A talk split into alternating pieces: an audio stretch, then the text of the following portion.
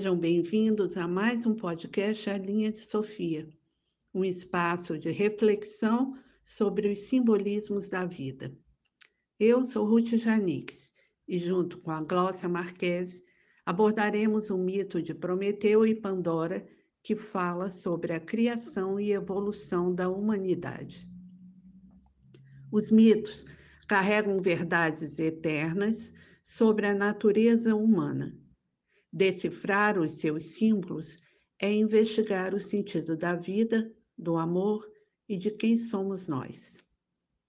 Eles são projeções do inconsciente coletivo e suas narrativas falam dos arquétipos e do conteúdo da psique presentes em qualquer tempo e lugar.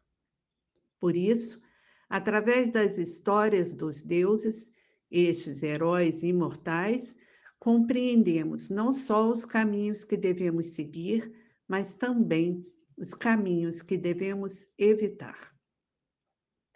O mito de Prometeu traz muitos elementos para a reflexão sobre a época atual e tem várias chaves de interpretação.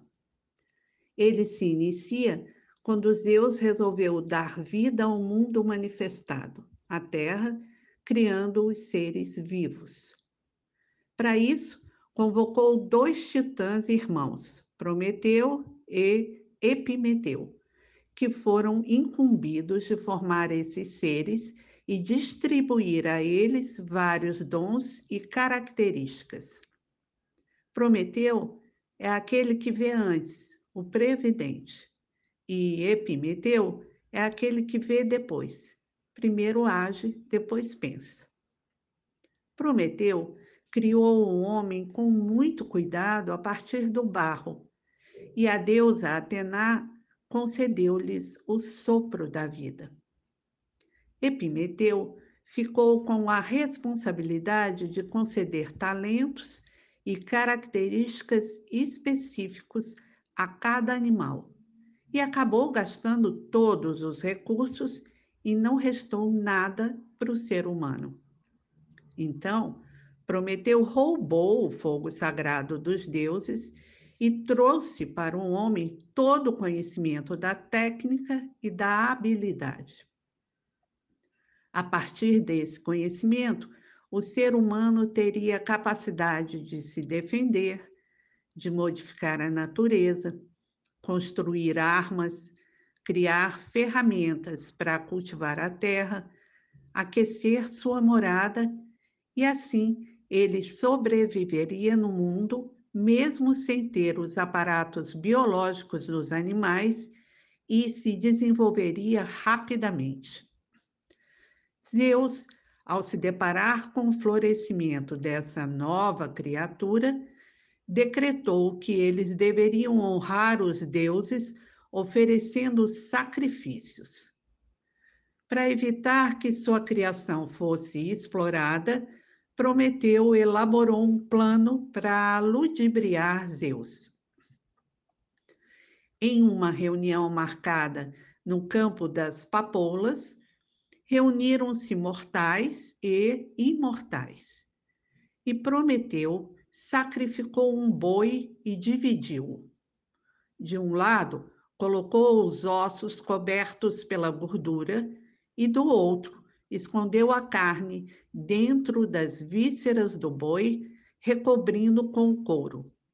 E disse para Zeus que ele poderia escolher qual parte gostaria de ficar.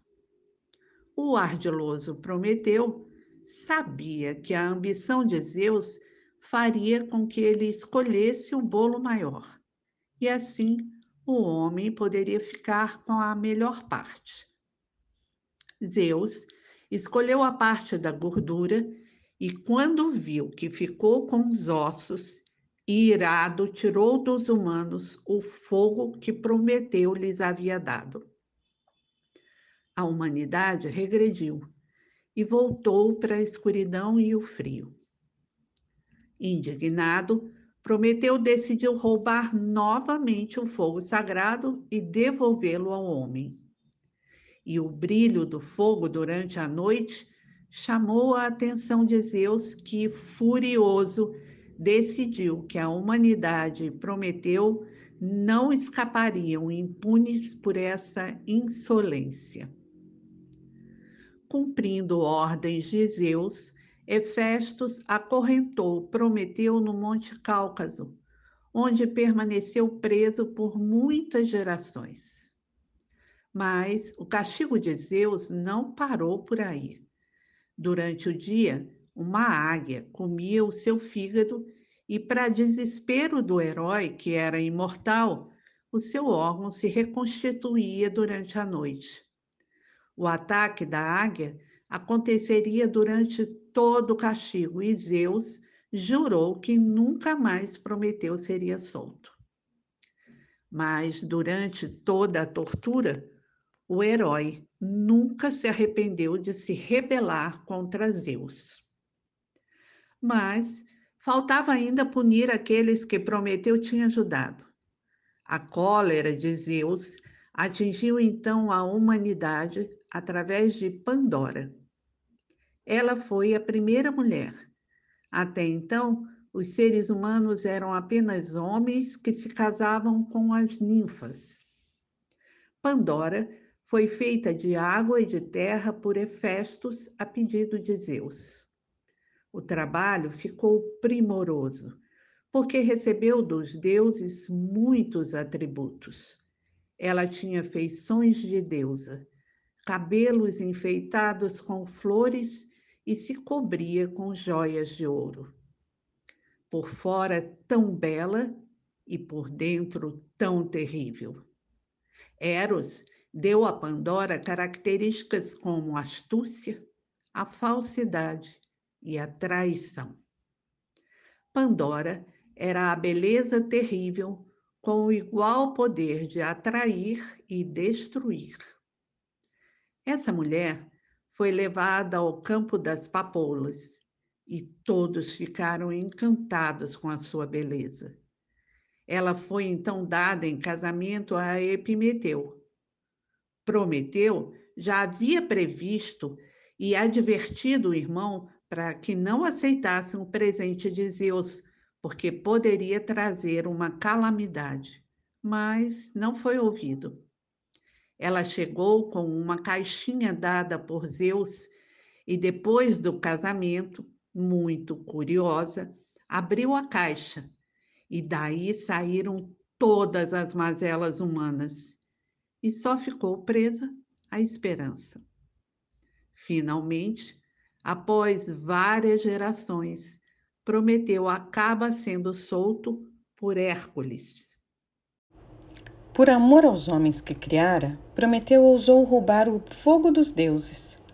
O homem, recém-criado do barro, já havia recebido o sopro da vida de Atena. Agora era necessário lhe ofertar a consciência, a habilidade diferenciada que lhe permitiria iniciar uma longa e árdua aventura em busca do conhecimento e da autossuperação. Ao roubar o fogo divino, Prometeu permitiu aos homens seguirem conscientemente na trilha da evolução espiritual, transformando o mais perfeito dos animais da terra em um Deus em potencial. A partir da abertura da caixa de Pandora, os homens passaram a viver um doloroso processo de hostilidade, guerra, ciúme, doença, morte, tristeza, mentira, traição, corrupção, esquecendo-se do fogo sagrado da consciência anteriormente ofertado a eles por Prometeu. Agora haviam penetrado na terra, capazes de realizar o bem e o mal. A dualidade de Pandora se revela nas pulsões humanas, porque quando fazemos algo que não devemos, esse é o conteúdo da caixa de Pandora. A agressividade, falar mal de alguém, perder a compostura no trânsito, se descontrolar. Quando sabemos que a ação é condenável, isso é o interior de Pandora. Mas existe também o exterior, aquilo que seduz, um prazer em transgredir. De uma certa forma, estamos realizando o nosso desejo, aquilo que está dentro de nós, o nosso instinto. Nós vivemos sempre no limite, na fronteira entre o que a consciência e o ego podem realizar e o potencial arquetípico dos deuses que podem realizar sempre mais do que nós. O homem teria que superar os instintos, o medo, a covardia, a desesperança, o instinto de poder, a arrogância, a desistência, a inércia, para expressar os atributos inerentes ao sagrado na dimensão humana a coragem, o autossacrifício, a tolerância, a amorosidade, o auxílio mútuo. Vemos aqui uma grande correspondência com o Gênesis, que trata do mito da criação do mundo e do ser humano. No primeiro livro da Bíblia, o destino do homem sobre a terra é marcado pela decisão de Adão e Eva. Ao comerem o fruto da árvore do conhecimento, do bem e do mal, Adão e Eva tomaram consciência da dualidade que caracteriza a vida temporal. Agora, seu destino seria viver entre os opostos, o feio e o bonito, o certo e o errado, o bem e o mal. Agora o homem tinha que fazer escolhas, e junto com o conhecimento veio a expulsão do paraíso. O fato de Pandora ter sido a primeira mulher traz uma marca dentro da cultura ocidental, porque sobre ela caiu a projeção do mal, a mesma coisa que aconteceu com Eva, e cada mulher até os dias de hoje. Mas se olharmos como princípios, como arquétipos, Pandora está presente na mulher e no homem também.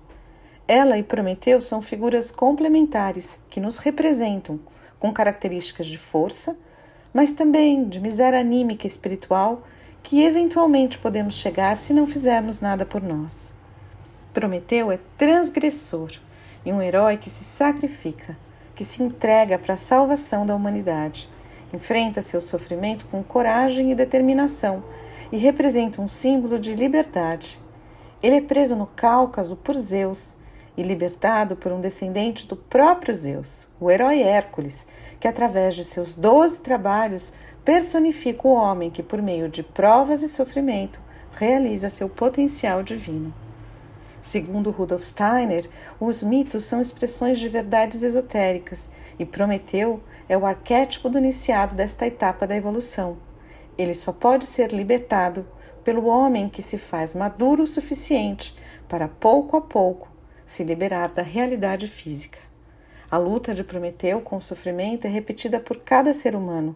O pensamento de Epimeteu, que reflete a pós-atuação do mundo sobre ele, tende a ser substituída pela humanidade pelo pensamento de Prometeu, aquele que prevê, que cria, que transforma o pensamento em realidade.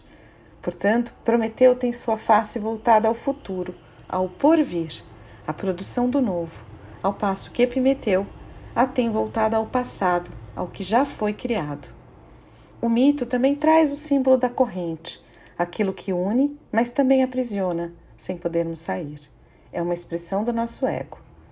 O fígado era considerado na Grécia como a sede da alma e representa que não é só o corpo, mas a alma que está sofrendo. Segundo Dawkins, em seu livro Doença como Caminho, o fígado é o órgão que dá ao ser humano a coragem para transformar uma ação pensada em uma ação consumada. O fígado é o mediador que possibilita a transformação de uma ideia decidida em uma ação executada pelos membros. O mito de Prometeu nos traz inúmeras oportunidades de reflexões e despertar, mas escolhemos terminar com um olhar para o sacrifício. Sacrifício é tornar sagrado, praticar uma ação em função da totalidade. Essa ação de entrega, de dadivosidade, de oferta generosa está inerente também ao ser humano. Cabe a um, cada um de nós essa jornada de esforço e dedicação. E você, sabe o que tem na sua caixa de Pandora? Tem se colocado a serviço da vida? Você acredita que o universo seja regido por uma lei maior? A bibliografia usada e nossos contatos de e-mail e Instagram estão no perfil deste episódio. Até o próximo encontro!